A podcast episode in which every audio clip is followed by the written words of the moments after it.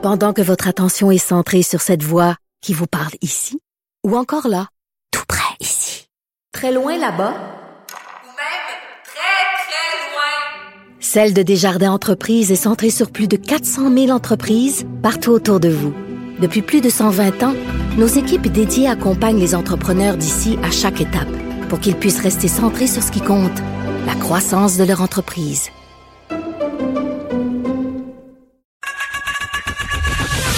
Geneviève Peterson. Une animatrice pas comme les autres. Cube Radio. On est avec Madeleine puis de l'autre côté. Salut Madeleine. Salut, salut. Bon, faut que je reprenne mes esprits après cette discussion animée d'épicerie avec Denis OK. Euh, on s'est beaucoup inquiété avec la COVID-19 cette année. C'est tout à fait légitime. Euh, mais euh, je sais pas si tu te rappelles, Madeleine, que le sujet avant la pandémie, c'était quand même la crise climatique qu'on traversait. On avait d'ailleurs, c'est plate parce qu'on avait d'ailleurs commencé à en parler davantage, selon moi, dans les médias. Je sentais vraiment qu'il y avait une espèce de préoccupation globale. Mais là, c'est pas parce qu'on est en pandémie que les problèmes écologiques se sont amoindris. Au contraire, là. Ah non, ils sont encore là. Puis euh, moi, je, vraiment, j'avais oublié là. Je pensais tellement à la crise climatique, je faisais de la, euh, crise euh, pandémique, oui, oui. de l'anxiété avec ça. Fait que j'avais comme oublié un peu la crise climatique. T'avais oublié, oublié ton anxiété écologique.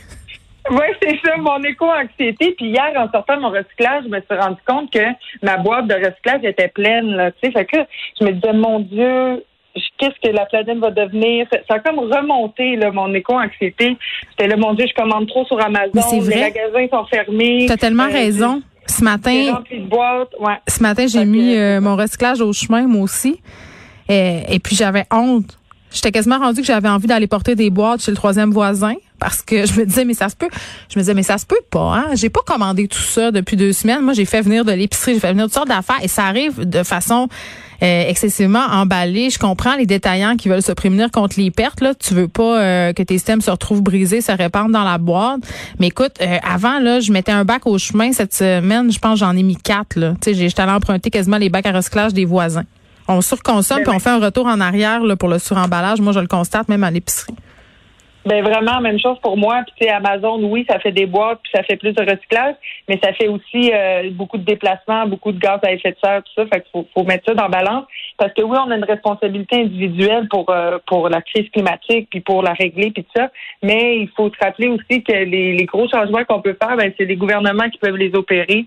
Puis que oui, d'aller faire son épicerie en vrac, puis d'aller chercher son shampoing dans des bouteilles de verre, puis euh, prendre des couches lavables si vous avez des bébés, puis euh, ci, puis ça. Oui, ça peut aider, mais c'est pas ça fondamentalement qui va euh, vraiment faire le renversement dont on a besoin pour effectivement sauver la planète. Ben, c'est intéressant ce que tu dis parce que souvent, on rejette beaucoup la faute sur les citoyens on se sent coupable alors que les plus fautifs, ce sont les grands citoyens corporatifs, les gouvernements. Et là, l'ONU, quand même, qui vient de sortir pour dire que l'avenir pour la planète, quand même, est assez catastrophique, là.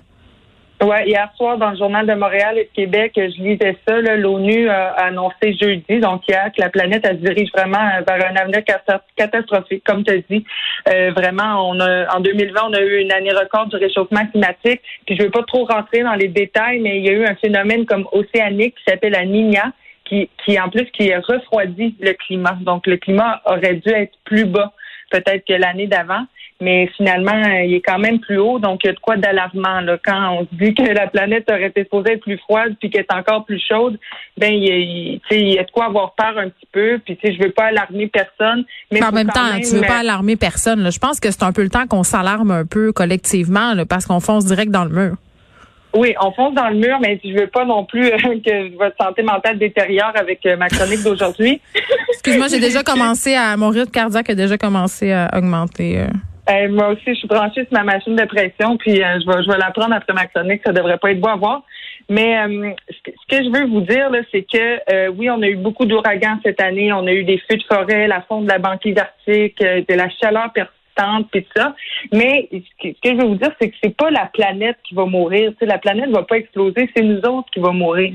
Moi là, on fait pas rien. Ben toi, moi, euh, je vais être intense, mais euh, tes enfants, nos futurs, mes, futurs enfants, si j'en ai, c'est ça qui est dangereux dans le fond. On parle souvent de l'avenir de la planète tout ça, mais c'est plutôt comme l'avenir de l'humanité, des humains, des humaines, euh, des animaux, de tous les êtres vivants. C'est nous qui serons plus qui seront plus capables de vivre sur la planète. C'est pas la planète qui sera, plus capable de vivre en elle-même. Elle, va rester là, la planète. Bon, ben euh, si tu voulais pas augmenter l'anxiété des gens, je Madeleine, c'est un peu raté, je pense. hey, bon vendredi la gang, en tout cas, gênez-vous pas en fin de semaine, là, tout est beau, faites-vous de la fondue hein, en entendant de mourir. ben c'est ça, mais regardez, je, vais vous donner un peu un sneak peek euh, de l'éco-anxiété qu'on vit pas mal, nous autres, ma génération, là, euh, les jeunes adultes, c'est dur pour nous de, de se projeter comme dans le futur. Euh, je faisais une table ronde avec mes amis avant la pandémie, on, se faisait un souper de filles, puis j'avais posé une question de même, Geneviève, je leur avais demandé, voulez-vous des enfants? Puis la plupart des filles ont répondu non. Puis là, je me demandais pourquoi, parce que j'ai trouvé ça comme bien étonnant. Puis il me disait que c'était à cause des changements climatiques. Il avait peur. Mais ça m'étonne pas. Ben c'est ça, il avait peur de pas comme pouvoir offrir à leurs enfants une, planète viable, une planète euh, fun à vivre où on peut sortir dehors euh, sans masque à gaz, puis euh, tu sais qu'on n'a pas besoin de se mettre 800 manteaux même l'été pour pas brûler au soleil. Fait que j'ai trouvé ça intéressant. Ça m'a comme bien étonné que ça aille jusque-là, l'éco-anxiété. Parce que l'éco-anxiété, c'est une anxiété qui est provoquée par les changements climatiques, l'avenir de l'environnement. Puis c'est vraiment comme un poids quotidien qu'on euh, qu'on impose à, tous nos, nos, rêves, nos aspirations, puis tout ça. Euh, on essaie d'en profiter le plus possible. Il y a un retour euh, aux sources aussi. J'ai des amis qui, qui veulent retourner vivre bientôt là en campagne, vivre de la terre, en profiter. Euh, tu sais, il y a toutes ces considérations-là qui mènent un peu notre vie puis nos choix futurs aussi. Est-ce que tu penses euh, qu'on va revenir dans un avenir proche à une discussion euh, proactive sur la crise climatique parce que euh, c'est vrai la crise pandémique c'est important c'est une priorité. Puis souvent euh, quand on parle d'écologie en ce moment ce qu'on se fait répondre c'est ben là on a quelque chose de plus important à gérer là. S'il y a une pandémie c'est la Covid 19 et des gens qui meurent. Oui et c'est vrai c'est une priorité mais en même temps il faut revenir à cette discussion-là parce que ça continue à se détériorer. Est-ce que la crise pandémique va invariablement prendre le dessus sur la crise climatique? Mais ben, la crise pandémique, euh, elle va avoir une fin un jour, on l'espère. Fait que je pense que la question de la crise climatique va pouvoir revenir au galop, mais c'est important qu'elle revienne très rapidement. Puis je pense qu'on pourrait euh, parler des deux crises en même temps parce qu'on est dans des années vraiment charnières pour la crise climatique. Il faut faire attention pour pas que qu'on augmente trop de température. Ça va avoir des effets dévastateurs. Mais je pense que la pandémie ça nous a peut-être ouvert un peu les yeux sur euh, la capacité, notre capacité à agir ensemble. On l'a vu avec le vaccin. on a été capable de trouver un vaccin rapidement. Je pense que si toutes Mais il faut être acculé au pied du mur, on dirait, nous, les humains, pour faire quelque chose. Ben vraiment, mais ça va falloir comprendre le, réel danger qui nous guette. Puis je pense qu'on va le comprendre de plus en plus. Les feux de forêt, les ouragans qu'on a eu en 2020, ben ça nous a mis un petit peu au pied du mur. Puis il va peut-être falloir effectivement avoir plus euh, de, de, situations qui nous mettent au pied du mur, puis très épeurantes, pour que les tous les gouvernements se mettent ensemble, comme ils ont fait pour le vaccin, pour euh, trouver des solutions euh, pour nous permettre de, de survivre. Bon, là, Madeleine, il nous reste une, minute et demie. Il faut qu'on se parle d'espoir, OK? Parce qu'on peut pas laisser les gens de même. Je trouve ça épouvantable. Moi-même, je suis stressée. non, oui, parce qu'il y en a de l'espoir, hein, vraiment. Il y en a vraiment de l'espoir. Puis, tu sais, oui, on a nos responsabilités individuelles, mais tu sais, il y a plein de, de, de, nouvelles euh, façons aussi de, de voir les choses, de, nouvelles façons aussi de, de, de gérer l'eau. Puis, tu sais, il y en a des solutions. Il faut juste vraiment que le gouvernement les applique. Mais as-tu l'impression que les gouvernements, ils sont véritablement proactifs avec la question de l'environnement? Euh, je ne parlerai pas de proactivité parce que ça, non, j'en ai pas vu beaucoup. Là. Mais tu sais, mettons, on peut se réjouir des petites choses. C'est par exemple juste que Biden a été élu aux États-Unis, ben c'est déjà mieux que Trump au niveau de l'environnement puis ces affaires-là.